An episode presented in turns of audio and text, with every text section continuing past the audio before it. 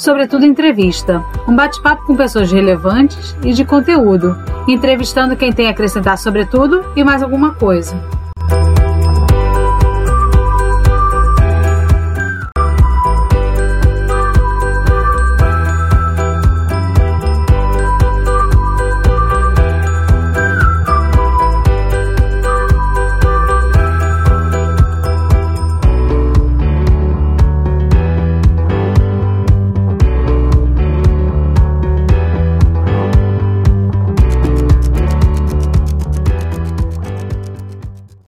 Sobretudo entrevista, mais uma entrevista muito especial aqui no canal SCC Produções, canal que tem o SCC Produções, tem sobretudo mais alguma coisa, que é o nosso programa de debate, tem os curtas de comédia e recentemente começaram também sobretudo entrevista.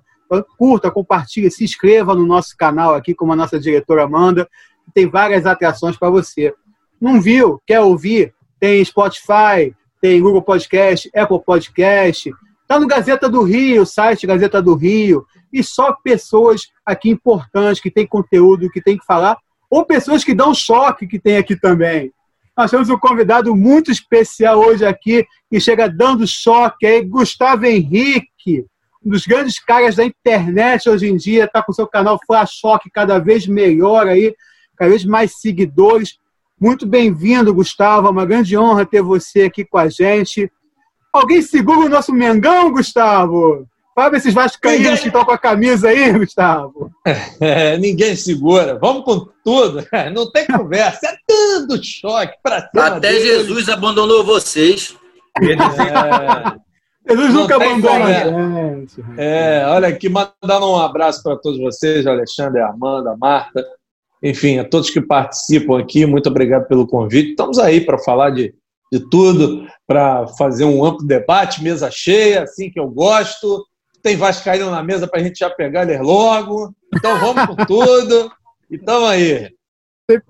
Pô, Gustavo, você que é um cara que eu é, conheço há muito tempo, já de carnaval, de samba, e virei seu ouvinte na Rádio Globo. Você ficou anos já cobrindo o Flamengo na Rádio Globo. E você migrou para a internet. Você já tinha seu canal antes da, na rádio ainda, e depois você dedicou exclusivamente a internet ao seu canal. Cara, é a nova grande mídia, né? A internet, né, Gustavo? Você que é um cara que tem tantos seguidores, compartilha com a gente aí como é que está sendo esse trabalho, como é que está sendo para você agora ser o youtuber também. Olha, é maravilhoso, Luiz. Eu gosto muito, faço com muito amor. A imensa nação rubro-negra que me acompanha diariamente. É, a gente está com o canal Flashock, mas na verdade estamos só aguardando. O YouTube nos devolveu Gustavo Henrique Dando Choque, que é o canal oficial, que infelizmente foi hackeado, mas o YouTube vem trabalhando muito duro para que o canal volte, e tem certeza que vai voltar. Então, aqui no canal Flashock, a gente tem pouco mais de uma, uma semana, uma semana e meia, um mês e meio, na verdade, e já com 160 mil seguidores, é uma marca expressiva. E, assim, é o futuro, é o presente, não tem jeito, né?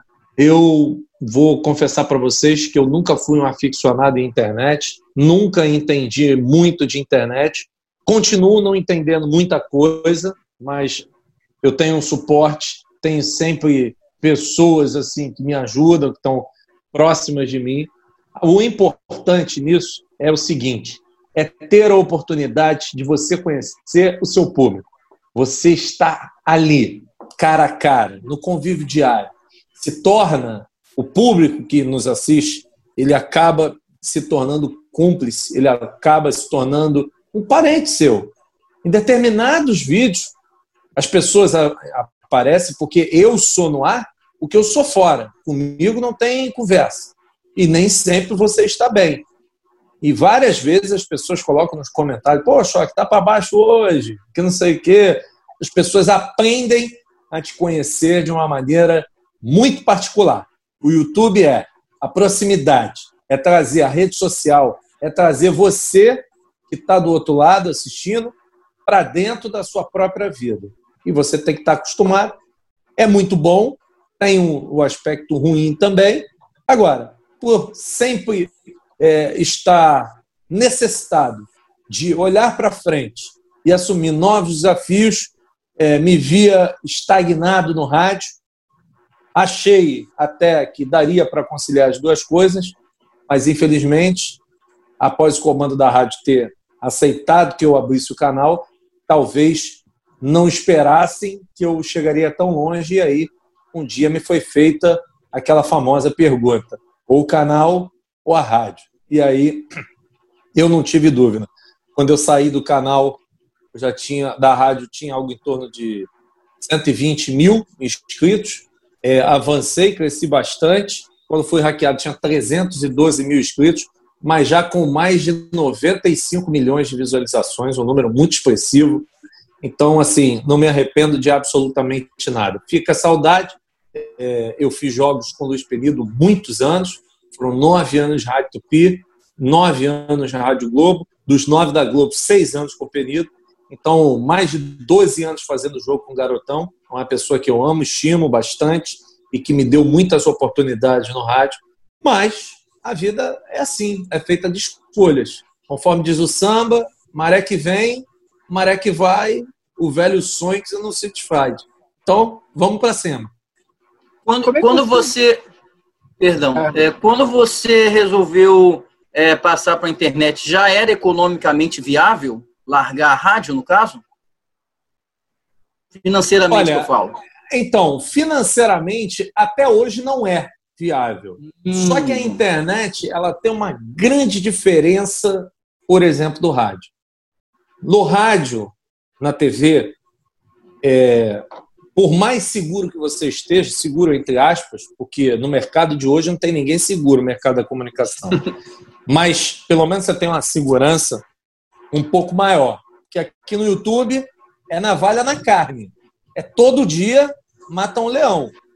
No meu caso, dois, porque eu faço dois vídeos por dia, na média, né? Sábado e domingo, às vezes, dou uma refrescada. Mas o que acontece? Quem acha que isso aqui é uma fábrica de dinheiro está muito enganado. Agora, Marta me conhece há um bom tempo, sabe que eu não estou de bobeira. Sempre gostei de me envolver em área comercial. E aí, o YouTube é o diferencial.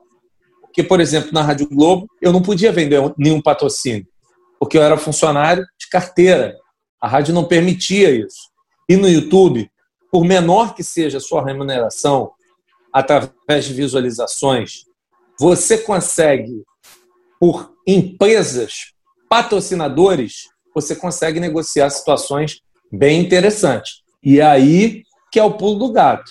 O pulo do gato não é, ah, eu vou ganhar dinheiro com o YouTube. Pode ganhar, se tu for um Felipe Neto, legal, dá para ganhar um dinheiro bom. Agora, se tiver aí até 200 mil, 300, 500, 1 milhão, 2 milhões, não vejo como você ganhar. Eu vejo como ganhar sim, aproveitando aquilo que você construiu para poder trazer investidores que acreditem no seu potencial. Aí sim, o YouTube, a internet é um excelente negócio. É porque uma coisa é a monetização que o YouTube te, dá de acordo com os seus seguidores, o pessoal que, que, se inscreve no canal, etc. E outra coisa é o potencial que você tem de arregimentar patrocinadores que possam te dar uma renda fixa mensal, para que aí sim você possa dizer: acho que dá para viver de internet. Ainda não dá para viver muito bem, mas dá para viver bem, né? Mais sim, sim. Não, dá para viver, dá para viver legal, porque graças a Deus desde que eu saí da rádio, eu nunca fiquei um mês sem um patrocinador. Então, assim, é por isso que, que dá para compor legal. Eu nunca tive esse. Para não falar que nunca tive, eu estou há 12 dias sem um patrocinador. Mas, assim, já tem muita coisa engatilhada, muita coisa sendo trabalhada e vindo por aí. Então, assim, é, ter a percepção, o know-how comercial é decisivo para que você seja bem sucedido na internet. O Instagram até mais do que o YouTube. É menos difícil você ganhar dinheiro com o Instagram do que com o YouTube. Porque o Instagram ele, ele é a rede social que, como vou dizer, é, é, ela impacta de uma forma diferente. O YouTube ele é bem parecido com a televisão. O Instagram tem aquela coisa rápida. Olha aqui, faz um stories aí que eu vou te pagar mil reais. Aí. Faz uma postagem no feed aí que eu vou te pagar 500. Então, se você for bom, tu vai tomando 500 de um, 200 de outro, 100 de outro, quando tu vai ver, arrumou um dinheiro. Enquanto que o YouTube é algo mais pragmático. Você é, é, difícil de eu fechar campanha aqui, ó, esse vídeo tem o oferecimento. Não, não, é difícil. É difícil. O YouTube normalmente, quando você fecha acordos, você fecha a campanha de 10 a 20 vídeos por mês, ou então o mês inteiro. Então o Instagram é mais instantâneo. Então, nesse aspecto, que mais uma vez eu digo a importância de você ser bem articulado e estar sempre linkado ao que acontece no mercado. Nesse tempo de pandemia, então, ter o tino comercial é fundamental, né? Porque todo mundo está perdendo nesse momento, né, Gustavo?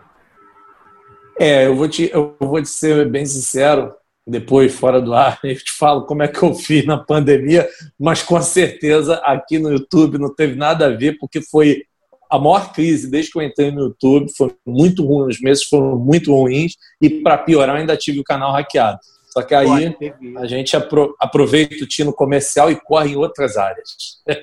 Vai, Marta, você quer falar? O YouTube, o YouTube tem mais uma vibe de televisão, né? Da, da propaganda, da divulgação, mais como se você estivesse vendendo para TV mesmo, né? Tem, tem quase o mesmo formato da televisão, né? Para você vender divulgação. Por isso talvez seja mais complicado, né? É, com certeza, com certeza. O YouTube é, o é direto que... isso. É o é, horário que você vai no ar, vai ao ar, é quanto tempo tem o seu vídeo, é o que, que vai rolar no seu vídeo, quem vai estar com você, são vários senões, né? É verdade, é verdade. O YouTube ele é, ele é, ele é realmente bem mais parecido com, com a televisão. Agora, é aquilo, né? Tem uma vantagem. Se você cai nas graças do povo e dos empresários, você se dá bem, porque aí você tem as pessoas que acreditam cegamente em você. E isso é o que faz a diferença.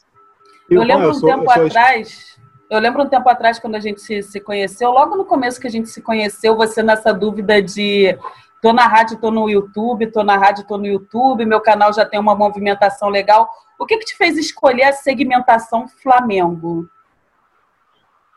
Ué, vem de berço, né?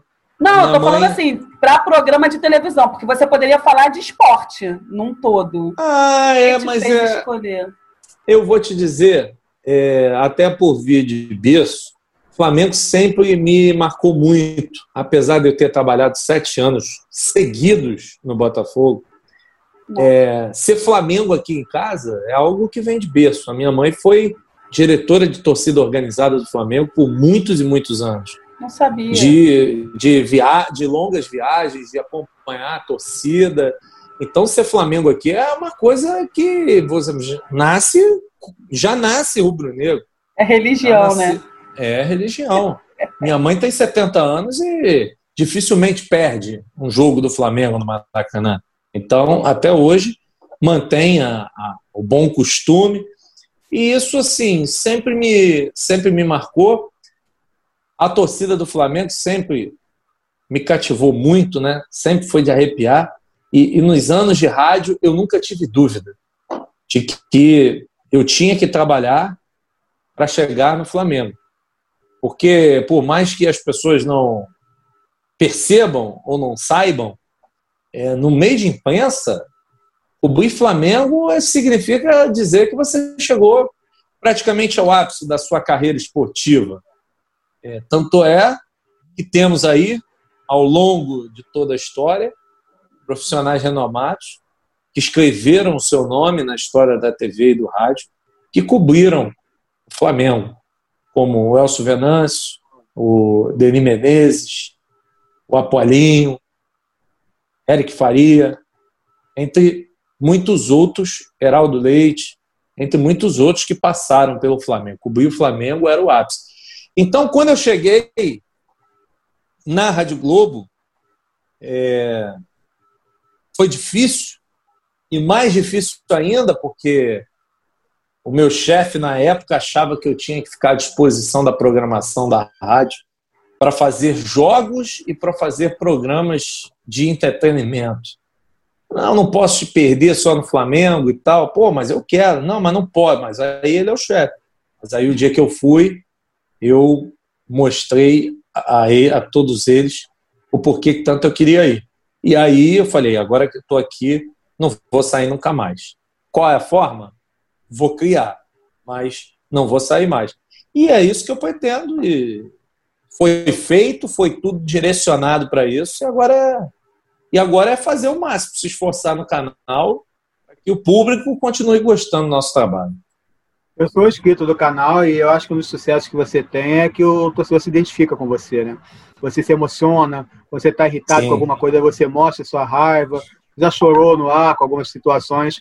É, é um do, se você fosse falar de esporte em geral, como a Marta falou, talvez não fosse esse sucesso que não mexeria tanto com você, né, Gustavo? Com certeza. Olha, eu sempre vivi, é, eu, eu, eu gosto de trabalhar, que me dá prazer mesmo, é trabalhar com massa, trabalhar com emoção, né? Porque eu, é o que eu sempre falo. Eu fui para o YouTube com uma proposta, ser o Gustavo Henrique, eu sou fora. Então, a animação sempre, ou quase sempre, e ser verdadeiro, porque o cara que está te assistindo ali, ele está te trazendo para dentro da casa dele. Ou vocês acham que eu nunca tomei um puxão de orelha de mulher, de, che... de mãe de família, que me encontrou no Maracanã e, poxa, meu marido à noite que dá para me dar atenção, toda noite ele fica me enchendo o saco querendo te ver. É complicado. Aí eu falo, poxa, Kumar, me dá um sossego, me dá um, me dá um respiro aí. Eu preciso da audiência do seu marido. Cola com ele, ué. Fica namorando, vendo choque. Não tem problema, não. O programa, o programa é livre. O programa é livre. Porque eu tenho convicção que boa parte das pessoas que me assistem, elas assistem à noite é, na televisão. Eles pareiam o celular com a TV e assistem na TV. Por muitos relatos. O celular assiste? Claro que assiste mas muita gente assiste na TV. Porque é aquilo que a gente falou, o YouTube é como se fosse uma televisão. É uma televisão. Então, tem muito isso de ser ser você. E aí o povo gostando, tá na graça do povo. Tá com o povo, tá com Deus. Não tem jeito. E você pega um público bem infantil também, né? Porque eu, eu, vejo assim, eu tenho primos que são ligados no seu canal direto, cara. É muito, você tem uma, você tem uma coisa assim com criança também que é bem bacana, né? Por causa do, por causa do Flamengo, né? Essa parte. É, olha aqui, ó. Olha o meu bonezinho aqui, ó. Flamiguinhos, o canal infantil do Flamengo. É, é. Tá. O pessoal que inventou o Flamiguinhos, eles estão sempre me me, me dando presentes interessantes. Mas é isso, você tem que pegar, porque Flamengo é a paixão, não tem jeito. Se é novo, velho, idade média, não interessa. A galera quer saber, a galera quer saber por onde o choque anda, porque eles sabem que eu acompanho o Flamengo e eu tento estar em todos os lugares ao mesmo tempo. Então, tem sempre a curiosidade. Onde que o choque está hoje? O que, que ele vai fazer? E eu tô sempre aí, firme e forte, em pé sem cair, deitado sem dormir, de lado sem ficar de bruxo, se perguntar se está ruim, não diz que está russo. Até porque você tem muitas bombas, né? Você é um cara que consegue antecipar muitas notícias. Então, a pessoa já chega, já entra no seu canal para saber qual é a novidade, né? O jogador que está chegando, o treinador. Né? Tem muito Não, isso ali. Com certeza. E, é, e desde a época de pô, anos 80, 90, sempre foi um frisson isso em rádio, esse tempo que quem que fulano está contratando, quem não sei o quê, não sei o quê. É um mote seu esse, né, Gustavo? Sim, claro. Eu sou sócio do Flamengo. É, ainda não sou conselheiro, talvez na próxima seja, mas por ser sócio, estar no clube, sempre ligado, a gente realmente consegue ter muitas informações interessantes. É, e isso faz com que, com certeza, o torcedor chegue cada vez mais para acompanhar, para observar o que está acontecendo, para observar o que o que vai acontecer. Então, isso tudo ajuda bastante. Qual foi o, seu gol do Gabigol aos 47? Aqui, cravada que você falou que fulano ia acontecer, aconteceu, que até hoje falam contigo sobre isso. Né? Cara, eu tive algumas. É, a do BRB foi, foi bem marcante agora, porque a assessora do banco, eu dei a notícia, a assessora do banco deu entrevista para o Jornal Metrópolis de Brasília, dizendo que não tinha nada e aquilo de mentiroso e que não sei o quê. Essa foi interessante, mas com certeza a mais marcante foi a do Bruno Henrique. Né? O Bruno Henrique foi da minha carreira, nunca, nunca. A do Vitinho foi, foi interessante também, mas a do Bruno Henrique foi ímpar. Porque a do Bruno Henrique, além de ter dado de primeira, dado na largada, eu ainda era começo da gestão do Landim. Eu nunca me esqueço dessa notícia no dia 25 de dezembro de 2018. O Landim assumiu em 2019 e 25 não, 23 de dezembro. E aí no dia 5 ou 6 de janeiro, a imprensa, muita gente em cima, e, e, o choque que é isso, e o choque que é aquilo, e, e que não vai, PPP e tal. Marcos Braz, novo na gestão, vice do futebol, deu uma entrevista às quatro horas da tarde, dizendo que o Flamengo não traria o Bruno Henrique, que o Flamengo estava fora do negócio, que o Flamengo tinha desistido da contratação do Bruno Henrique. Isso às quatro. Eu, na hora, pensei, e o vídeo da noite? E eu estava dentro da sala de imprensa. Quando Marcos Braz fala isso, é aquele frisson. Quase todos olham para minha cara ao mesmo tempo. E eu, feito aqueles vídeos emblemáticos, Bruno Henrique é jogador do Flamengo, Beleza, como nada me apoquenta, um homem que foi sequestrado três vezes, vítima de bala perdida quatro e nunca a bala chegou a entrar no corpo, então não tem por que eu me apoquentar com mais nada, tem que ter calma sempre. Respirei fundo, liguei mais uma vez para minha fonte. Não, é isso. Marcos Braz está mentindo. Fiquei isso. O cara é um vice-presidente de futebol do clube. Tá mentindo? Eu falei, tá mentindo mesmo? Tá, tá mentindo. O que, que tu vai fazer? Eu vou chamar de mentiroso no canal. Que isso, rapaz? Tu tá maluco? O cara tá falando que não vem, ué, e tu tá me garantindo que vem, pô. Então, e aí? Rapaz, não tive dúvida. Vídeo das sete da noite. Marcos Braz nega, mas o choque garante. Bruno Henrique vem pro melhor. ah, cara, esse aí foi arriscado pra cagar. Aí, Aí eu entrei no vídeo. Com todo respeito ao vice-presidente de futebol do Flamengo, Marcos Braz, aqui eu tenho um excelente relacionamento, uma pessoa do bem que está aqui para somar, para ajudar e vai ser importante na gestão. Mesmo te respeitando, Marcos Braz, eu reitero, nação rubro-negra, Bruno Henrique vai jogar no Flamengo. E ponto final, tenho dito, que podem me cobrar depois. Essa negociação ainda demorou, eu acho que mais duas semanas. Duas semanas. Eu recebi ameaças na Rádio Globo de ser demitido. Não pelo meu primeiro chefe direto, o chefe de instância superior. Ficou entre a gente aquela cobrança. Eu falei: vem cá, então vamos falar o sim, vamos falar a verdade. Se tu tá pensando em me demitir se o Bruno Henrique não vier. Se ele vier, tu tem que dar um aumento, correto? A ele. Não tinha pensado nisso. Eu falei, ué, para me cobrar, tu pensou. Para me bonificar, não.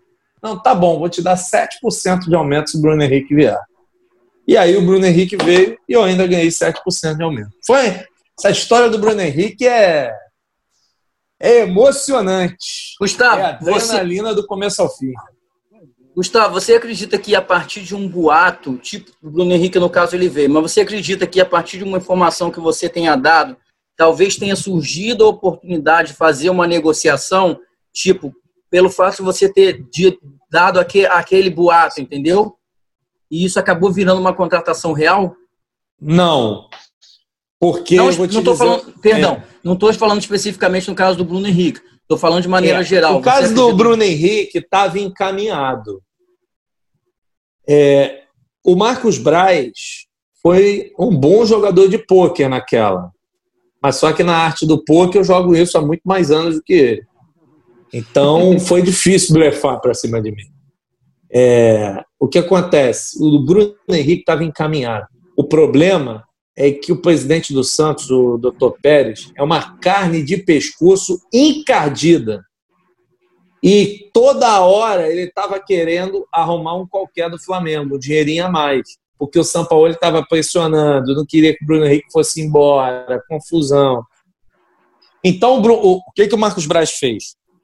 Sabendo da situação do Santos, ele chegou e disse o seguinte: ó, vou dizer que está fora, eles vão ficar desesperados e depois a gente vem.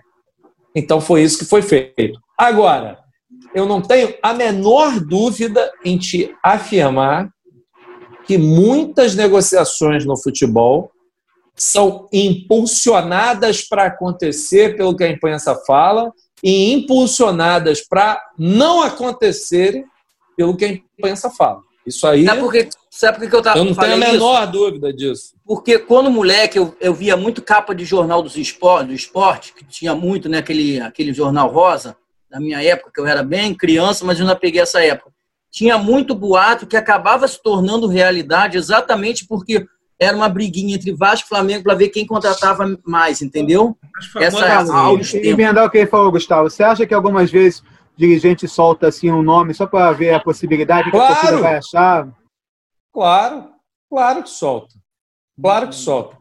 Você acha que o Eduardo Paz não soltou o nome do Marcos Braz como vice-prefeito para sondar o que a galera pensava a respeito dele? Eu não tenho a menor dúvida. Eu não tenho a menor dúvida disso. Eu não estou dizendo aqui que o Eduardo não queira, mas estou te falando que eu tenho certeza que aquilo ali foi um jogo de cena para ver a popularidade, para ver o que, que ia achar, para ver o que iriam falar com ele, seus pares iriam falar, conforme acontece na política, acontece no futebol. Isso aí é. Isso é pulo de 10, é indiscutível. Futebol é política isso. também, né? Então. Futebol é política. Deixa eu aproveitar, Flamengo, e emendar, então... Deixa eu aproveitar e emendar mais uma pergunta, já que a gente está falando do Flamengo. Quem é teu ídolo dentro do clube e fora do clube? Extra clube, entendeu? Alguém ligado ao esporte, mas que não esteja ligado ao teu clube. E em rádio também, algum ídolo também? Ah, rapaz, eu tenho então. É, no futebol, o futebol, meu ídolo isso. é o Zico. É o Zico, não, não tem como. Mas o maior ídolo que eu tenho, Ayrton Senna da Silva. Esse aí Maravilha. é do esporte. Do futebol, o Zico.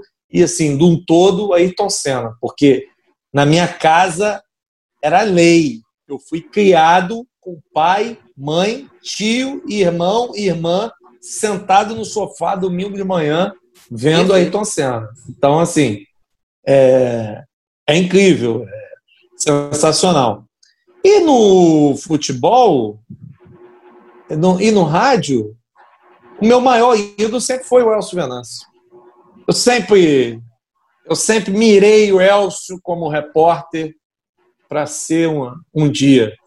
E ele cobriu o Flamengo muitos anos, né? Ele, ele, ele se fortaleceu no Flamengo. É tricolor o é, Elcio, né? É um, é um cara. Hã? Tricolor o Elcio, né? No Fluminense. Sim, sim. Fazer como que é, é profissional, né? Muito bom. Mas foi no Flamengo que ele que ele, ele, ele levava, arrastava a nação rubro-negra. Gustavo, e além deles, quis... é claro, Apolinho, Penido e o garotinho José Carlos Araújo. Gustavo, você sempre quis ser radialista? Você sempre quis atuar no esporte? Não, nunca quis. Eu não? era químico. Eu era, não, eu sou químico. Ah, é verdade. é. Pô, trabalhou na Granfino Mas... e tudo, né? É, na Brama. Oh. Na, na Granfino fiz alguns Foi estagiário na Granfino, né? É. Esqueci. Mas aí foi um amigo que tinha uma gerência sobre mim, um pouco mais velho, e sobre meus pais também, ele praticamente me obrigou. Dizia que meu poder de comunicação era muito grande, que não sei o quê. Foi lá em casa, quebrou o pau com a minha mãe, com meu pai, que não sei mais o que e tal. E acabou convencendo convencendo eles, arrumou emprego para mim numa rádio pequena, Rádio Grande Rio. Eu trabalhei somente em três rádios, à exceção da Rádio Manchete, de um carnaval que eu fiz na Rádio Manchete, né? E, e aí foi assim, começou em 2009, eu, não, em 99, 1999, foram nove, dois ciclos grandes, nove na Rádio Tupi e nove na Rádio Globo. Como é que você viu esse momento da rádio agora? Como é que você analisa? Paz, o momento da rádio está complicado, né? Está complicado porque falta criatividade dos dirigentes, é, da maior parte dos dirigentes. E como o mercado publicitário ele não é um mercado bom para o rádio hoje, quem não se, se ligar, quem não se adequar, vai ficar para trás e vai fechar as portas. Eu não tenho a menor dúvida que hoje, por exemplo, é a Rádio Bandeirantes de São Paulo que desenvolve o melhor modelo para que o rádio não morra. Eles fazem um trabalho muito interessante, onde eles misturam as plataformas diariamente. Eles estão no ar apresentando o jornal, que está ao vivo, estão linkando o tempo todo. Eu acho que a Bandeirante de São Paulo é a que faz o melhor trabalho, a Jovem Pan também faz um trabalho bom. Agora, quem vem com a proposta, ah, eu sou rádio, vou fazer a transmissão de rádio aqui, vou ter um programa. Não é porque eu estive lá, não, não estou cuspindo no prato que eu comi. O modelo da Rádio Globo, por exemplo, para mim, é um modelo que não se sustenta nem mais um ano. Porque você, você já tem a rádio direcionada toda para música e você não tem os artistas da música fazendo um elo, uma interação, uma sinergia com os artistas da bola, aí complica, fica difícil. O que acontece? O futebol cada vez vai ficando mais isolado, isolado, isolado, isolado, até uma hora que vão, vão dizer: não, mas vamos tocar sua música, a rádio é caro, porque fazer rádio esportiva é caro.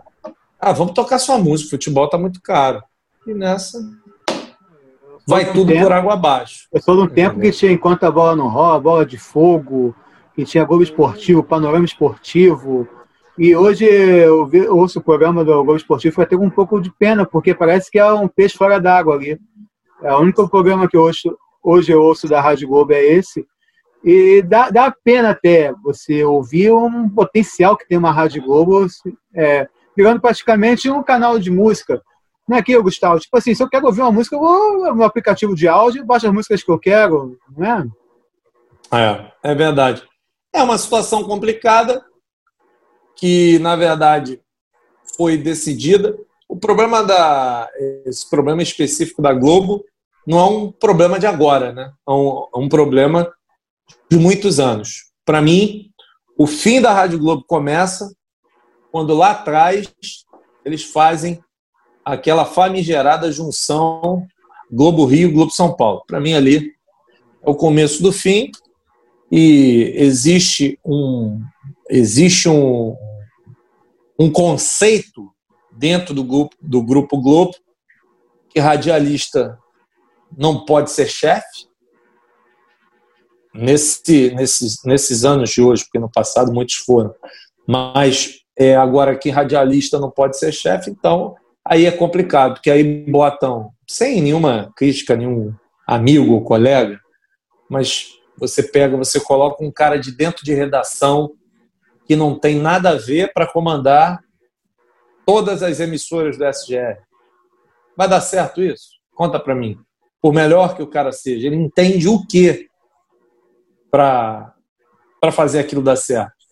É a mesma coisa o Bolsonaro chegar agora tirar o presidente da Caixa ou dando choque, você vai ser o presidente da Caixa Econômica Federal. Eu vou falar para ele, presidente, muito obrigado, mas como é que eu vou aceitar esse convite se eu não sei nem o que é uma alíquota mercantil? E aí? Então, é assim.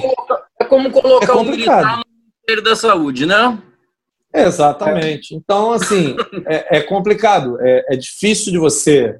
É difícil de você querer fazer as coisas darem certo se você não escala o time certo. É complicado.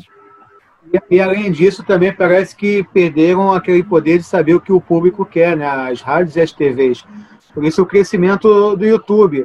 Se eu quero no do Flamengo, eu não vou ficar esperando falarem do Flamengo durante 40 minutos no programa. Eu vou no Gustavo Henrique, eu vou no Paparazzo, eu vou no Fazueiro, vou saber o que está acontecendo. Se eu sou vascaíno, eu vou na Vasco TV, eu vou ver algum é, vascaíno. Hoje, tá hoje, eu costumo, hoje eu costumo dizer humildemente que o torcedor do Flamengo que me assiste não precisa os dois vídeos por dia, mas pelo menos um vídeo por dia, ele fica por dentro de tudo que acontece mil por cento, porque eu não dou só notícia. Eu não abro lá o canal, hoje aconteceu isso, isso, isso. Eu dou, eu dou notícia com embasamento técnico. Eu dou notícia mostrando o cenário. Ah, o Flamengo vai contratar o fulano para ser técnico. Eu chego lá, ó, o Flamengo, após uma reunião, o Rodolfo Landim foi na Gávea, reunião, Marcos Braz estava lá. Eles acharam melhor esse técnico, mas levou em consideração que o Jesus tinha falado do outro. Ou seja, o cara ele fica por dentro do Flamengo, não só o que acontece, como também da política, da, da, de tudo do clube. É um trabalho muito mais profundo do que um trabalho de imprensa normal. Essa é a grande diferença. Hoje você também tem como se dedicar a esse tipo de trabalho, né? Porque foi a segmentação que você definiu para você. Sim. No sim, rádio, claro. você no, no rádio mesmo é, estando nos jogos do Flamengo, você não teria condição dessa dedicação. Não. Você tem uma, você tem um, uma pauta a cumprir, você tem obrigações a cumprir que não te permitiriam claro se aproximar tanto do Flamengo ou tanto das pessoas que têm o conhecimento do time, né? É, porque na rádio eu fazia os jogos com o Penido. O Penido não fazia só jogos do Flamengo. Então fazia os jogos do Flamengo, fazia os jogos do Vasco, do Fluminense, do Botafogo, cobria uma folga. É diferente de todo dia você acordar. Vou fazer um vídeo hoje de manhã e vou fazer um vídeo à noite falando de Flamengo. A dedicação é outra. Outro dia, um amigo veio me dizer, veio me dar uma notícia do Vasco, eu não me recordo qual foi. Pô, deve ser dívida, nem, deve ser alguma dívida. Nem... Não, alguma dívida uma... não paga. Foi uma confusão aí, negócio do, do, do Raul, do atacante.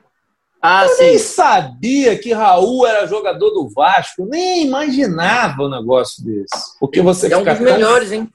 Você fica tão focado numa coisa, você fica tão focado que você não consegue nem ver a outra. Hoje você não é só o Renato, o Gustavo do Todo tá dando um choque. Você é também um parceiro Flamengo, né, cara?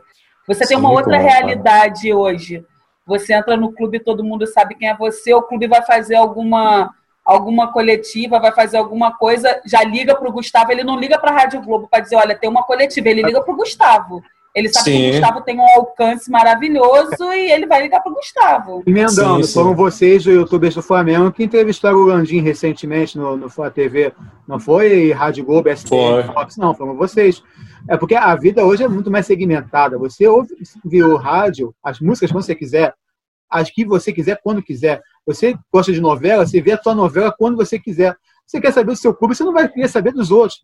Né, Gustavo? É, vocês entenderam antes das grandes mídias é, o que, que o povo quer, né? Não, com certeza, com certeza. E, e, e, é, e, é, e é com isso que a gente está chegando e, e, e, sempre atento a tudo que está acontecendo, mas sempre segmentado no Flamengo. Sempre em prol do Flamengo, trazendo o melhor. Esse ano, é, o canal é de 2018, se não. É. Eu, o canal é de 2018, mas esse ano, apesar da pandemia, com certeza é um ano que, que eu estou programado para o maior número de ações. Devo acompanhar o Flamengo em pelo menos 95% de todos os jogos da temporada. Então, isso requer uma demanda muito grande, um esforço muito grande e um investimento maior ainda. Porque só de Brasileirão são, são 16 viagens, 15 viagens. Oh. Aí você pega mais as viagens da Libertadores, Copa do Brasil, é um número alto. Esse, esse foi um dos motivos pelos quais estava difícil dele falar para mim: hoje eu posso, hoje eu posso. Gustavo. Já que, já que o Gustavo entende tanto assim de Flamengo, vamos para o intervalinho agora e vamos falar de Flamengo no segundo bloco, para a alegria de Armando Figueiredo Alexandre Vale. Vamos saber as notícias que o Gustavo tem para dar do Flamengo e falar de carnaval também, já que a gente está um grande sambista aqui. O Gustavo vai falar do seu amor por carnaval. Isso depois do intervalo. Já voltamos. Pedro Castelo é um arrogante e brilhante diretor, que estreia mais uma peça de teatro. No meio de uma das apresentações, uma atriz interrompe a peça e faz uma revelação chocante. Alguém precisava falar. Rádio Novela SDVC Produções. Estreia amanhã, 20 horas, aqui no canal.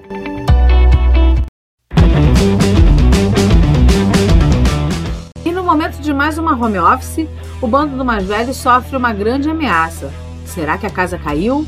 Home Office, o Federal. Você assiste aqui no canal SDC Produções no YouTube.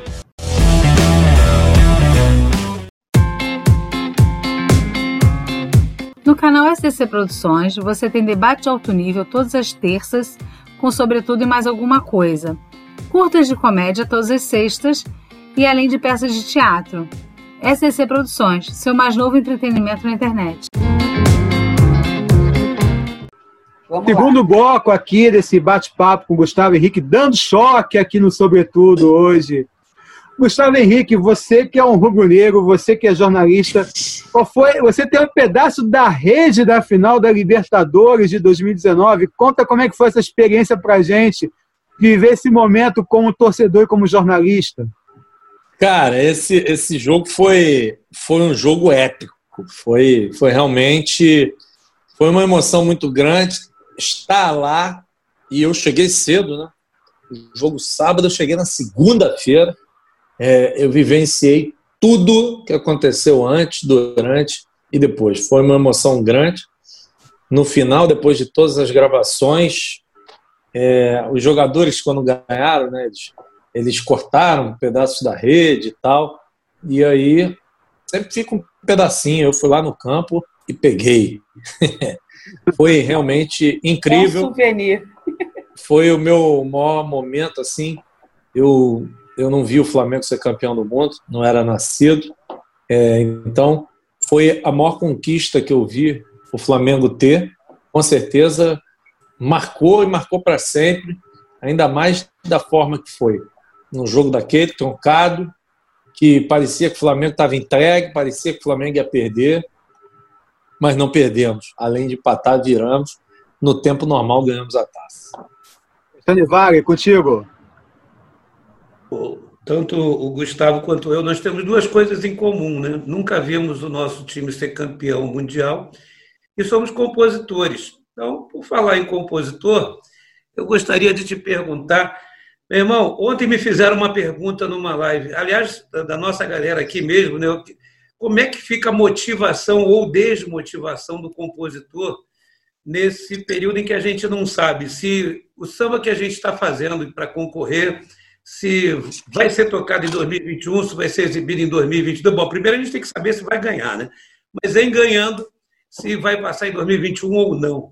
Há fontes da Rio Tour informando que a gente. Que, que, parece que vai sim ter em, em fevereiro, o que eu acho uma insanidade. Eu até coloquei aqui que a gente tem que também trabalhar com a hipótese do, da hipótese do Ministério Público, né? O Ministério Público defende os interesses difusos e coletivos. Então, o próprio Ministério Público pode, pode impedir a realização do carnaval ou postular que o judiciário se manifeste contra, né, tendo em vista aglomeração tanto dentro da pista de desfiles quanto nas arquibancadas. Então, eu queria aproveitar para te fazer duas perguntas rápidas. A primeira, como, como, tá, como você acha que vai, se vai haver ou não o carnaval, como fica a sua motivação? E depois vou aproveitar, como fez o Armando, e emendar na outra. Só Jesus salve e liberta? como fica o Flamengo pós Jesus? Olha, sobre o carnaval, eu não tenho dúvidas que teremos carnaval. Não tenho dúvida. É, se vai ser no dia que estava marcado, aí é uma outra história. E acho aqui que, por mais que seja comentado, falado, que é um momento, que não sei o quê, mas o carnaval ele traz uma receita de 3 bilhões de reais para o estado do Rio de Janeiro. O carnaval ele impulsiona a rede hoteleira e vários outros setores da nossa cidade. Estou falando aqui como prefeito do Rio. Eu voto em você. Parece, parece, aquele discurso pronto, mas não é não. Então, o que acontece? Por tudo que o carnaval Rio impacta... Não acha isso, ele é contra o carnaval. Não, mas e o prefeito do Rio? A minha, a, eu, eu, eu, eu tenho a convicção de que vai ser o último carnaval que eu vou acompanhar com ele na prefeitura. Pelo amor de Deus. O carioca não merece isso. Não é só o sambista, não. Sou capaz carioca, de votar em você se você for para o segundo turno com o Crivella, hein? Já tem meu voto, hein? Mas então, assim, uma coisinha, Gustavo, você não vai acompanhar o último carnaval com ele, porque se ele perder, ele já não, ele já não, não, não passa o próximo carnaval. O último foi. É, não, eu digo o último, último processo, né? O ah, último, é. último processo. Então, assim, abriram os shoppings. Quer mais aglomeração do que essa? Porque por mais que se fale aí aglomeração no carnaval, mas você que conhece de carnaval, você há de ouvir que 70% da aglomeração do carnaval é a céu aberto. 70%. Porque, vejamos, temos uma venda de ingressos de 72.985 bilhetes, juntando todas as arquibancadas e contando as 400 e 40, 450 cortesias que as escolas de samba recebem. Então, algo em torno de, acho que é 72, 985, 72, 800, é, uma, é um número desse.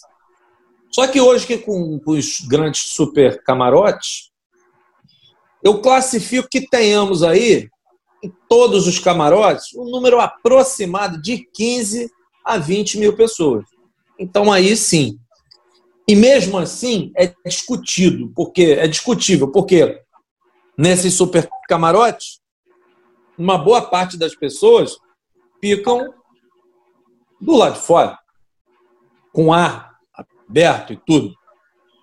Então eu entendo que se os shoppings estão abertos, mesmo com as proteções, e se a praia for aberta, não tem justificativa para falar mais nada. Agora, é aquilo. Vamos aguardar, vamos ver o que de fato acontece, mas dificilmente, pelo que eu estou sentindo, dificilmente nós deixaremos de ter carnaval. Mas dificilmente. Mesmo Gustavo, sim. É, eu acho que em relação a esse problema da saúde, eu acho difícil, é, como você disse, o shopping realmente está aberto, então já ligamos o botão, aquele botão, né? Dane-se, já foi. É, mas em relação à parte econômica, será que é viável é, um carnaval sem poder é, agregar tanto turista, sem poder agregar tanto patrocínio, porque muitas empresas realmente estão é, evitando esse tipo de patrocínio? Ou então até mesmo sem o dinheiro da Globo, né? A minha pergunta seria mais em relação, não a parte de saúde, porque eu confesso que a gente já está vendo que está tendo uma flexibilização até exagerada para tudo, mas em relação à parte econômica, realmente. Se a economia vai suportar é, bancar um carnaval e ter turista para isso, né? Até porque o Brasil, infelizmente, está sendo mal visto lá fora como é o país onde todo mundo vem é, testar as vacinas, né? Onde o surto realmente está tá grande ainda.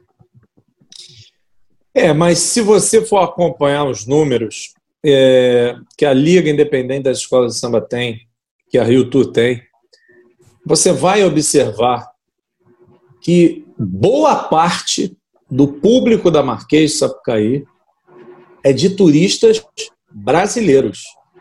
O jogo vem mudando e a cada ano diminuindo mais o número de gringos. Você tem na proporção de 100%, eu posso aqui te afirmar 70-30. 70 de turistas brasileiros e 30% de estrangeiros. Sobre o carnaval, se reduz, ué, ao invés de seis carros, coloque quatro carros. Ao invés de 3.200 componentes, coloque 2.400. E com relação ao dinheiro da TV Globo, é, essa história ficou um pouco mal explicada. Quem é leigo ficou vendido. Porque, na verdade, para mim, eu estou falando por mim. Eu não estou falando pela minha agremiação e muito menos pelos dirigentes que fazem parte dela. Estou falando por mim. Para mim, houve um erro grotesco do presidente da Liga Independente das Escolas de Samba, Jorge Castanheira, de não ter, porque muitos acham que a Globo não quis pagar a parcela para as escolas de samba, quando na verdade o presidente da liga é que não aceitou o pagamento por não saber se teria carnaval. Hum. Então, é uma diferença muito grande o parceiro não pagar e o presidente, para o presidente da entidade dizer que não se sentia confortável para receber, porque não saberia se tinha carnaval. O curioso, o que me deixa assim pensativo, é o seguinte: em maio, junho do ano passado, quando se firmou o contrato com a TV Globo, não pensaram que lá para frente não poderia ter um ano de carnaval, acontecer alguma coisa? Não. Fizeram cinco anos de contrato com as escolas de samba e enfiaram a goela abaixo. Então, essa história, não, eu não quis pegar o dinheiro porque eu não sei se vai ter carnaval. Ué, mas a Globo não é a parceira do carnaval? Que fez as escolas junto com a Liga, as escolas assinaram um contrato de cinco anos. Então, uma parceira pode pagar. Ah, não teve carnaval. Tem mais quatro anos para ir descontando ano a ano o dinheiro das escolas. Então, essas desculpas, para mim, não colam. Para mim, aconteceu um erro que já começa a se refletir porque não é nada, não é nada. Essa primeira parcela, se eu não me engano, seria de pelo menos 700 mil. E se a parcela dos 700 mil, o presidente da entidade tivesse aceito a verba, a Mangueira não teria mandado embora 50 funcionários, porque a Mangueira teria dinheiro para pagar. Então, é, assim, é isso é que eu digo com relação a essa gestão do carnaval. Precisamos de atenção. É essa informação que o Castanheira, que no caso que não aceitou o dinheiro, realmente não foi a que foi passada para a imprensa, não foi, foi passada para o pessoal. A questão toda, mano, é a questão da pandemia, né? A pandemia que está botando carnaval de cabeça para baixo, essa situação toda, tudo na vida hoje em torno da pandemia. A gente não sabe se vai ter carnaval, o Gustavo acha que vai ter, alguns acham que não vai ter. Não, eu não acho. Eu tenho certeza absoluta. E, e, e, a, e você teria essa certeza do, do Jorge Jesus ter ido embora por causa da pandemia? Você acha que foi isso? Ah, rapaz, essa do Jorge Jesus é difícil de responder, porque eu tenho a certeza que eu tenho é que a vida particular do técnico foi responsável direta pela ida dele embora. Isso aí eu posso assegurar. Evidente. Agora, é claro, pandemia, família distante, isso tudo soma de uma certa forma. Mas, meu amigo, vocês podem ter certeza, o particular Foi determinante. Porque ninguém, em sã consciência, é maluco o suficiente para passar um mês de férias em Portugal, no mês seguinte assinar o contrato de renovação e no mês seguinte romper o contrato. Então, ninguém faz isso se não tiver uma boa causa, um bom extracampo para fazer. Então, vocês podem ter certeza que tem muito disso envolvido. É, o que ficou estranho foi isso que você falou, né? Assinou o contrato e um mês depois foi embora. Se fosse acabando o contrato, já fez algum tempo, até entendia. Ah, Maracanã não está tendo público, né? não sabe quando é que vai ter Mundial, mas o que ficou estranho foi isso, realmente. E você, você acha que como é que fica o Flamengo sem o Jesus? Eu ouvi uma tese, achei até interessante, tipo assim, a Mercedes é o melhor carro da Fórmula 1. Se o Lewis Hamilton sair, alguém vai entrar, pode não ter o mesmo desempenho, mas vai bem porque a Mercedes é o melhor carro. Você acha que o Flamengo é a Mercedes? Tipo assim, vai vir um outro cara e pode vir manter porque a máquina já está pronta? Cara, essa, essa comparação é uma comparação perigosa de fazer. E eu vou te dizer por quê. Porque por melhor carro a Mercedes possa ter, na Fórmula 1, o que decide campeonato é o talento do piloto. Ele pode andar no melhor carro do mundo. Porque se carro bom decidisse campeonato, o Rubens Barrichello teria sido campeão do mundo em algum momento, de alguma forma o Felipe Massa seria campeão do mundo de algum momento, de alguma forma. E não foram. Então, na Fórmula 1, você precisa do carro bom e do braço bom. O futebol é um esporte coletivo. Apesar de você entender e perceber que a responsabilidade é dividida, tem a sua dificuldade, porque um elenco vencedor você precisa que pelo menos 80% dos atletas que compõem o time principal eles estejam bem, senão o time não roda. Eu vou dizer pelo que eu acompanho no dia a dia. O Flamengo paga os melhores e maiores salários. O Flamengo paga em dia. O Flamengo não tem nada atrasado. O jogador de futebol gosta disso. Basta vir um técnico com algumas boas ideias, falar a linguagem da rapaziada, que vocês podem ter certeza que o Flamengo continuará no trilho. Não acredito que o Flamengo saia do trilho. Gustavo Flamengo vai ser campeão da Libertadores, é, brasileiro, Copa do Brasil. Vai ganhar de novo?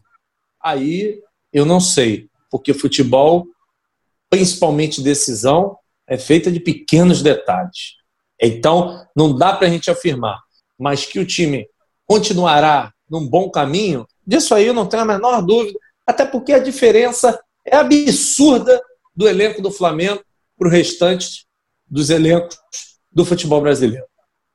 É, até o próprio Jesus 2020 ia ter que competir com o Jesus 2019, até para ele não seria fácil. O que ele conseguiu ano passado foi extraordinário, né? Claro, o que ele conseguiu foi algo, é algo difícil de se conseguir. Agora, estava azeitado. Se ele ficasse no Flamengo, eu acho que obteria êxito novamente.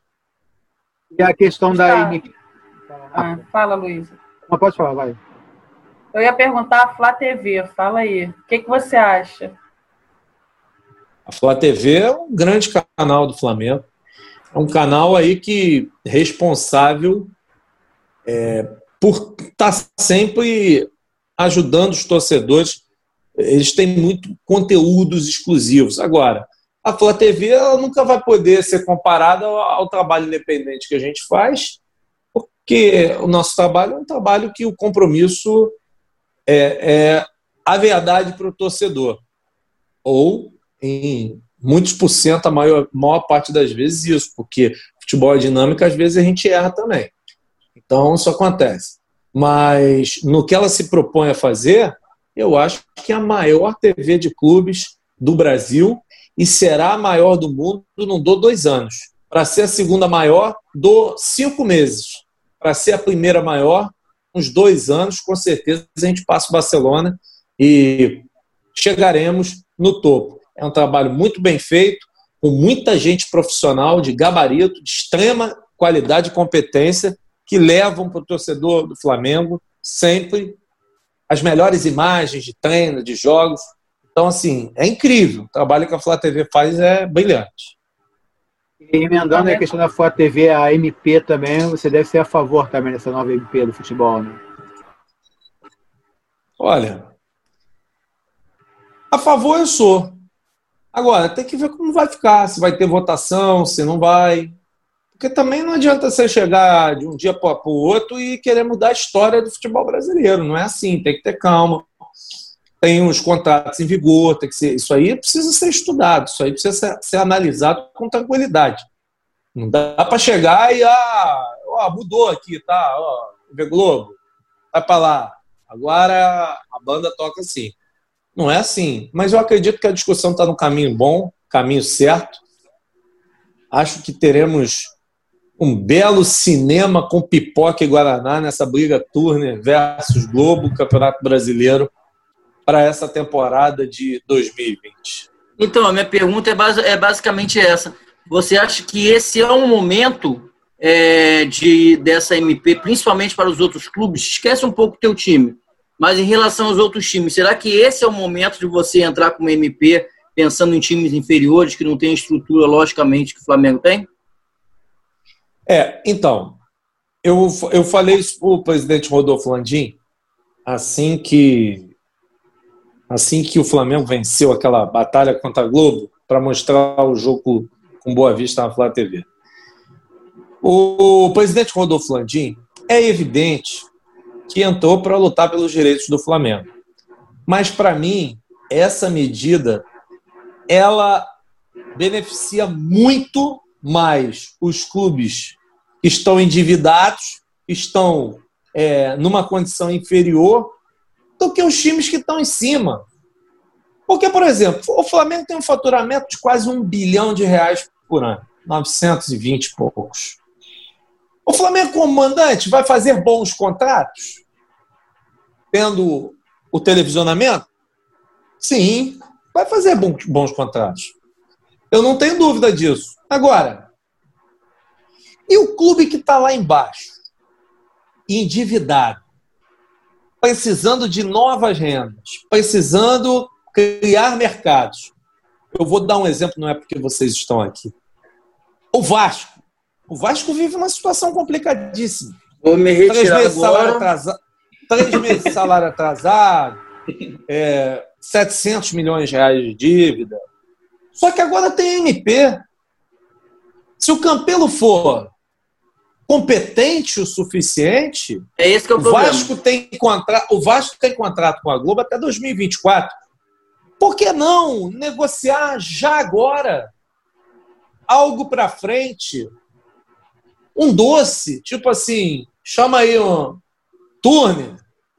Aqui, eu quero negociar o futebol do Vasco a partir de 25 com vocês, tendo a Vasco TV também direito de transmitir e tal. Vocês se interessam. Então faz o seguinte: meu contrato é até 24. Me arruma um dinheiro aqui, como se fosse uma luva. Então, assim, eu acho que o dirigente que for inteligente, ele vai saber utilizar essa, essa MP para benefício próprio. Agora, precisa ver se vai ser votada e se vai ser aprovada. Gustavo, Isso aí não... é uma incógnita. É, mas eu não estava nem é, me referindo ao Vasco, não. Até porque a gente sabe que o Vasco tem uma torcida enorme, ele tem público para ser mandante e vender bem os seus jogos, se caso ele queira caso tenha competência para isso. Eu estou me referindo a times como Bangu, Boa Vista, esses times pequenos. Não vai ser uma forma de você engolir esses times pequenos? Ah, Pode-se pensar que sim, mas sempre foram engolidos. A verdade foi essa. Então, que sejam engolidos com uma nova experiência. E outra, você acredita que no caso do futebol carioca, o presidente Rodolfo Landim, mentor de tudo isso, vai deixar os clubes pequenos na mão? Acho bem pouco provável. Ah, e se ele sair? Gente, será engatado, será feito um modelo para que haja uma sustentação do Campeonato Carioca, nem que seja com o SBT transmitindo a partir do ano que vem, que eu acredito muito possivelmente vai ser o que vai acontecer. Mas eu acho que seria mais também, viável para o Flamengo, também, no caso... Mano, que o Bangu vai ter o poder de negociar o jogo com o Flamengo, por exemplo. Né? Sim, um jogo. Um jogo. Tá, mas um jogo que pode ah, pagar mais do que ele recebe mas a minha, a minha, minha dúvida não seria nem essa, não. É, eu estou pensando o seguinte: eu acho que o Landim não está tão interessado em manter um campeonato carioca, não. Eu acho que o campeonato carioca não é tão viável para o Flamengo como a gente está pensando, não. A ideia dele seria não, acabar. Claro que não. E acho que interessaria é, ele continuar mantendo? O cam... Não, o campeonato não é viável. É isso. com certeza ele não vai acabar com o campeonato. Até por todo o relacionamento que ele tem com o presidente Rubens Lopes, até por todo o compromisso que foi assumido. Uma certeza eu tenho: acabar com o campeonato não vai. É, ah, se você ah, falar Flamengo é bom o campeonato, não é. Não é. Mas acabar com o campeonato não vai. Ah, você quer fazer uma pergunta, Gustavo? É, é, só mesmo encerrando essa parte do esporte, eu, eu, não sou uma pessoa muito do esporte, né? Embora seja tricolor, eu, eu paro no ser tricolor. Não é muito. Tricolor, que até Flamengo. Não, não escolhe o jogo, não. Teus sonhos eu sou Flamengo, mas na real eu sou tricolor, sabe?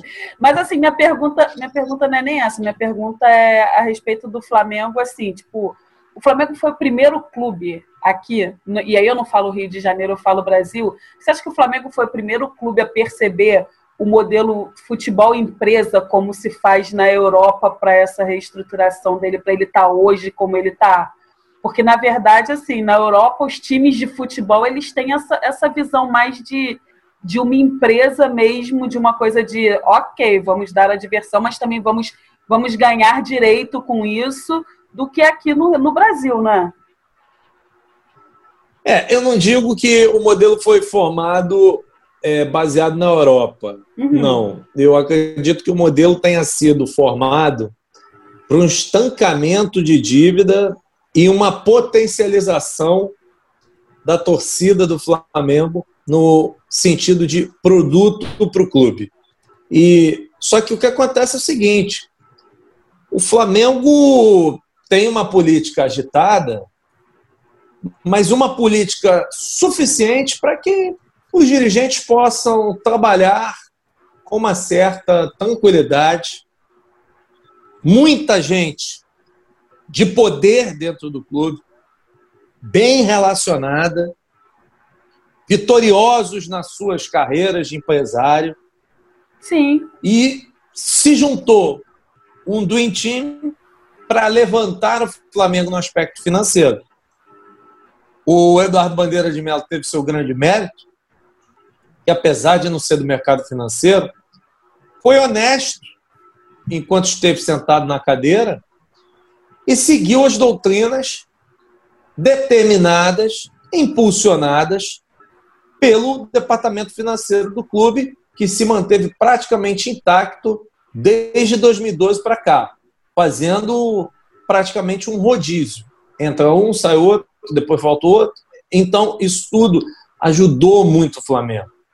Sim. E depois, com o passar do tempo, dos anos, lá para 2015, 2016, aí eu comecei a perceber que o Flamengo começou a esticar seus horizontes para parcerias com clubes europeus, igual foi feito agora com o Bayern, Bayern de Munique e tal. Mas isso aí depois que a casa estava arrumada. Arrumar a casa é o mais difícil. Sim. Depois que você arruma a casa, você consegue potencializar, porque você tem o seu patrimônio maior, que é o torcedor. E isso ajuda e ajuda muito.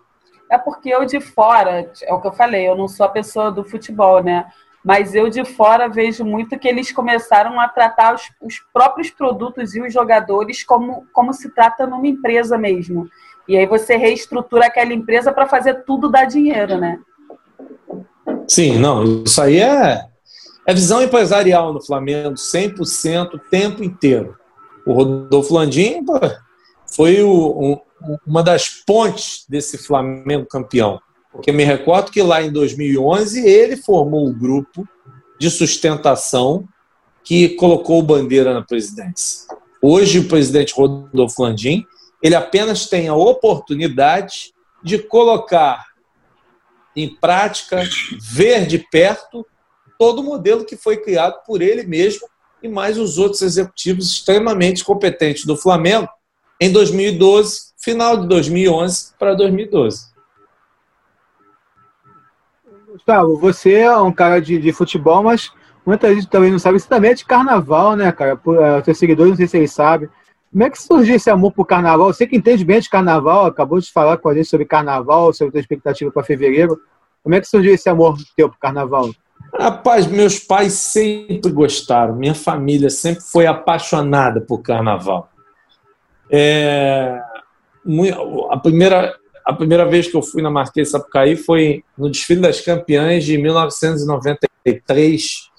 E eu me recordo que é, a primeira vez que eu entrei assisti na arquibancada, que antes de 93, eu fui, o papai levava a gente, meu pai e minha mãe, para aquela arquibancadazinha do mangue ali, ficar sentada ali, naquele parapeito.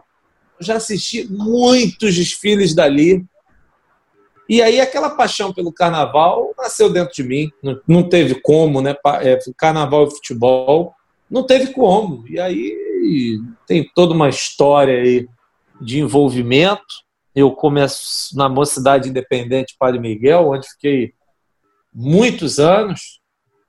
Foram foram mais de foram mais de 12 anos na Mocidade. E lá eu fui só de bateria foram seis anos, é, três composições, samba enredo, é, fui intérprete da escola Mirim, e, e, e, paralelo a isso, outras escolas, sempre tive um, um carinho muito grande pela União da Ilha do Governador. Minha irmã sempre foi muito União da Ilha, impulsionava muito a levar, a levá-la nos ensaios, no, desfilou, teve a oportunidade de desfilar aí na União da Ilha dois anos seguidos, gostou, chorou, espelhou, ficou maluca. Então, assim, é um amor muito grande e, e participei ativamente também do Império Serrano, na direção financeira por três anos lá na gestão do Átila, onde fui vendo também. Eu, eu, eu já passei por vários setores do carnaval, já passei por vários setores. O que eu menos tive contato é na área, por exemplo, de interna de compra de barracão. Isso aí eu nunca acompanhei muito de perto mas venho hoje na União da Tijuca atento, fazendo, é, prestando muita atenção em tudo que me ensinam, em tudo que eu aprendo lá. Porque você sabe que no carnaval, apesar de você ter o seu amor, a sua paixão, é, paixão mesmo é aquela que você vive. E na União da Tijuca eu tive a oportunidade, por intermédio da amizade que tem com o presidente Fernando Horta, inclusive é o aniversariante de hoje, quem eu mando um abraço, é, tive a oportunidade de de estar tá ali dentro, vendo, e, e, você pega um amor, um carinho pela escola muito grande. Não tem como dizer que você não ama a escola. Porque carnaval, você tem isso. Porque carnaval, é, você se entrega muito no, no desfile. Quem acha que o desfile é um dia, se engana. É, desfile, eu, a gente, por exemplo, agora tem reunião toda segunda, direção da Tijuca, toda segunda tem reunião no Barracão. E não sabe nem se vai ter carnaval. Não tem nem, a, não tem nem confirmado, mas a gente está lá e está sempre junto, é, bate papo, toma gelada junto. Então, assim, a Unido da Tijuca é uma grande família para mim. E fui muito bem recebido. Já são sete anos ininterruptos na, na Unido da Tijuca. E, sinceramente, não pretendo sair de lá para mais nada. Preciso quero ficar lá, é uma família tranquila, gosto das pessoas, é, conheço bem as pessoas, então estou super feliz lá. Escrever samba enredo, não tem mais à né, sua vista isso? Então, é duro para mim. É duro para mim ficar de fora das disputas de samba enredo. É, é muito duro. É uma coisa que para conviver todo ano é complicado de você ver aquelas obras. Fiz muitos amigos no samba, é, ficar de fora é complicado. Mas não dá. Eu escolhi a minha carreira de dirigente do carnaval. Acredito que é o que eu mais quero ser e está direcionado para isso. E aí não dá para você ser dirigente e ser compositor. Eu vejo lá mesmo na Unida da Tijuca, tem uma participação considerável na escolha de samba. Aí você se envolve e se envolver. Apesar, apesar de ter muita gente por aí que fez e continua fazendo isso, de ter cargo de representatividade dentro de escola e se envolver em disputa de samba, eu não vou fazer. Porque eu ganhei três sambas na mocidade. Mas eu te digo que seguramente, seguramente, se não tivesse sacanagem de dirigente macumunado com compositor, eu teria ganho pelo menos mais uns dois. Pelo menos mais uns dois sambas eu teria ganho. Então, isso tudo me irritou. E quando eu vi que eu queria essa área, eu quero ser dirigente do carnaval. Foi uma decisão muito dura. Mas eu falei: não posso me meter com isso, porque já sofri tanto. Não posso fazer com que outros sofram o que eu sofri. Então, assim, eu posso ser amigo, todos sabem a minha relação com vários compositores, é evidente que com Lequim, com Júnior Fionda, com Marquinho Marinho, tenho mais, porque aprendi a fazer samba com eles. Marquinho hoje nem mais compositor é, mas. E o, e o, e o Goleal, claro. Fadico também. É, mas tenho excelente relação com todos, mas isso não passa mais pela minha cabeça. Não, não, não, não passa. Apesar de ficar com o coração apertado. E assim, os convites, mesmo as pessoas sabendo, os convites chegam. Eu não estou dizendo que todos os anos eu recebo 10 convites para fazer samba. Não. Mas pelo menos tem sempre umzinho, às vezes dois, é, que, que chegam, pô, vamos fazer. E as pessoas ficam naquela ali. Por exemplo, um esse ano me chamou para a mocidade toda semana, fica em cima. Já falei, amigo, não vou fazer, não dá, complicado. E então assim, é com o coração partido. Eu sei de toda a realidade, da politicagem que em muitas escolas acontece, o quanto é difícil ganhar samba, o quanto é caro, o quanto os cantores não param de aumentar todos os anos, o quanto que tu tem que ter torcida, gastar dinheiro com bebida, tudo bem, eu sei de tudo isso. Mas, poxa, é legal, é legal estar tá ali, é legal participar, é legal. Ah, vocês, vocês sabem muito bem disso. Gustavo, uma pergunta. Você, até por implicações éticas, não pode concorrer em outras escolas do especial por ser gestor de uma na nossa querida Unidos da Tijuca. Mas eu te pergunto, em outros grupos, grupos inferiores, em outros estados, você, você se, se sente incomodado em fazer também? Sabe por quê? Fazer, ser compositor é uma cachaça. Eu sei disso. E aí eu fico naquela. Ah, vai fazer passar aqui? Aí volta, porque o, quem é compositor tem um dom de compositor. Não tem jeito. E aí o que acontece? Você fica naquela, aí ah, vai fazer ali, aí desperta aquela coisa legal de fazer o samba, de estar tá ali. Então, assim, para eu não ter brecha e para eu não me prejudicar, eu escolhi não fazer samba para mais nenhuma escola. Nem fora por do maior Rio. que se... não, por maior é que seja, por maior que seja a vontade. Por exemplo, eu sou alcoólatra de samba, por isso. Ah, é a primeira, primeira dose que beber já era, poeta, é isso que ele está falando. e a internet em relação às escolas de samba, Gustavo? Como é que você vê? É, você que é o cara que está se dando bem no YouTube, você acha que as escolas estão sabendo é, usar a internet? Não. Não, eu, eu acho que as escolas, as escolas é, o carnaval ele precisa se reinventar um pouco no todo. E eu acredito que vá se reinventar e não deva demorar tanto tempo, pelos movimentos que eu, assim, que eu percebo, que eu vejo. Agora, eu acho eu acho muito fraca as redes sociais das escolas no que diz respeito ao que elas podiam oferecer. Agora, eu não estou aqui querendo botar a culpa nos profissionais que administram as redes, sabe por quê? Vocês sabem muito bem que no, na hora que você chega lá para aprovar um orçamento de carnaval, é evidente que o presidente vai lá, aprova a contratação do assessor, do assistente. Mas vocês sabem que na hora que o bicho pega, que tem uma dividida, bateu uma dificuldade, vai pagar quem? O ferreiro ou o assessor de imprensa? Vocês sabem que o assessor de imprensa dança. E isso não pode acontecer se você quer sustentar um modelo forte e vingador de rede social. Não é fácil de fazer, é caro de fazer, demanda tempo, demanda aceitação. Então, eu, eu acho que as escolas ainda estão bem aquém do que pode ser feito.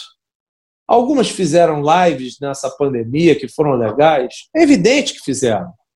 Mas isso é uma coisa esporádica. Eu não estou falando de live, eu estou falando é de resultado constante, é de resultado diário, é de resultado mensal, semanal. Então, acho que precisa evoluir muito, precisa melhorar muito o conceito. Gustavo, eu queria te agradecer bastante por essa entrevista que você deu para a gente, falando vários assuntos. Armando, obrigado. Você gostou, Armando, de estar aqui debatendo hoje? Grande, eu gostei aqui. muito. Eu gostei muito. Deixa eu pagar um mico aqui, até porque se eu não pagar esse mico, os flamenguistas do grupo do Cartola que eu faço parte, que eu coloquei a foto lá fazendo live com, com o Gustavo. Pronto, é, então começaram. Olha só. Abraço. Paulo tá te mandando abraço, Edilto te mandando abraço, Felipe mandando abraço, Fábio mandando abraço.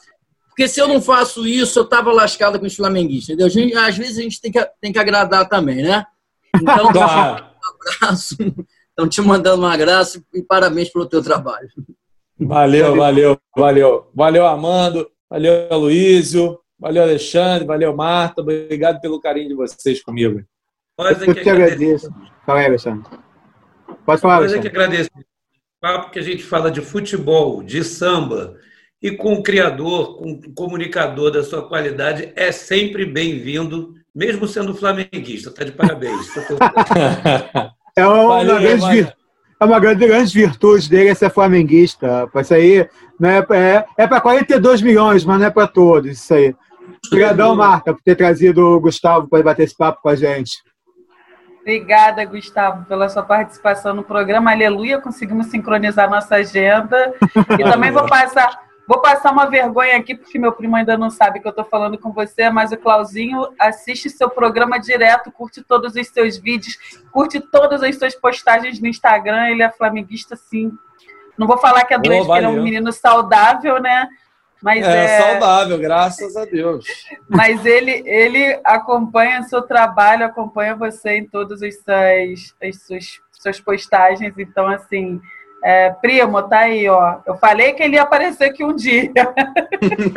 Valeu, obrigado pelo carinho. Tamo juntos. Qualquer coisa, só chamar que eu tô de volta. Muito obrigado, Gustavo. Foi uma honra e um orgulho muito grande para o nosso canal aqui receber você para bater esse papo. Como o Alexandre Vale falou, né? Futebol, carnaval, pô, qualquer coisa melhor para a gente conversar, né? Verdade. Obrigadão, ah, viu, Gustavo? Não, não tem jeito, com certeza é o melhor se fazer. Então é isso. Forte abraço para todos vocês. E eu tô indo daquele jeito. Não tem jeito.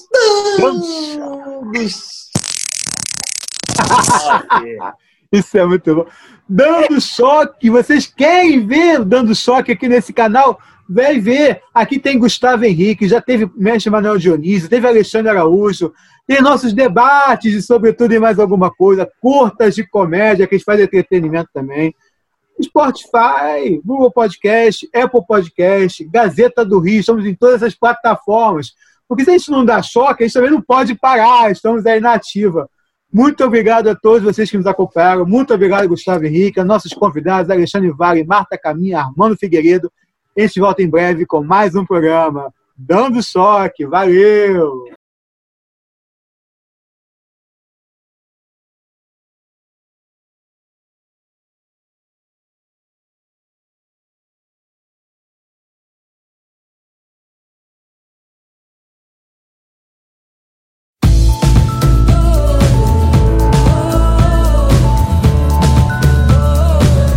Sobretudo e mais alguma coisa. Apresentação a Luiz Vilar, produção Marta Caminha, edição e direção geral Luto Tunge. Realização SDC Produções.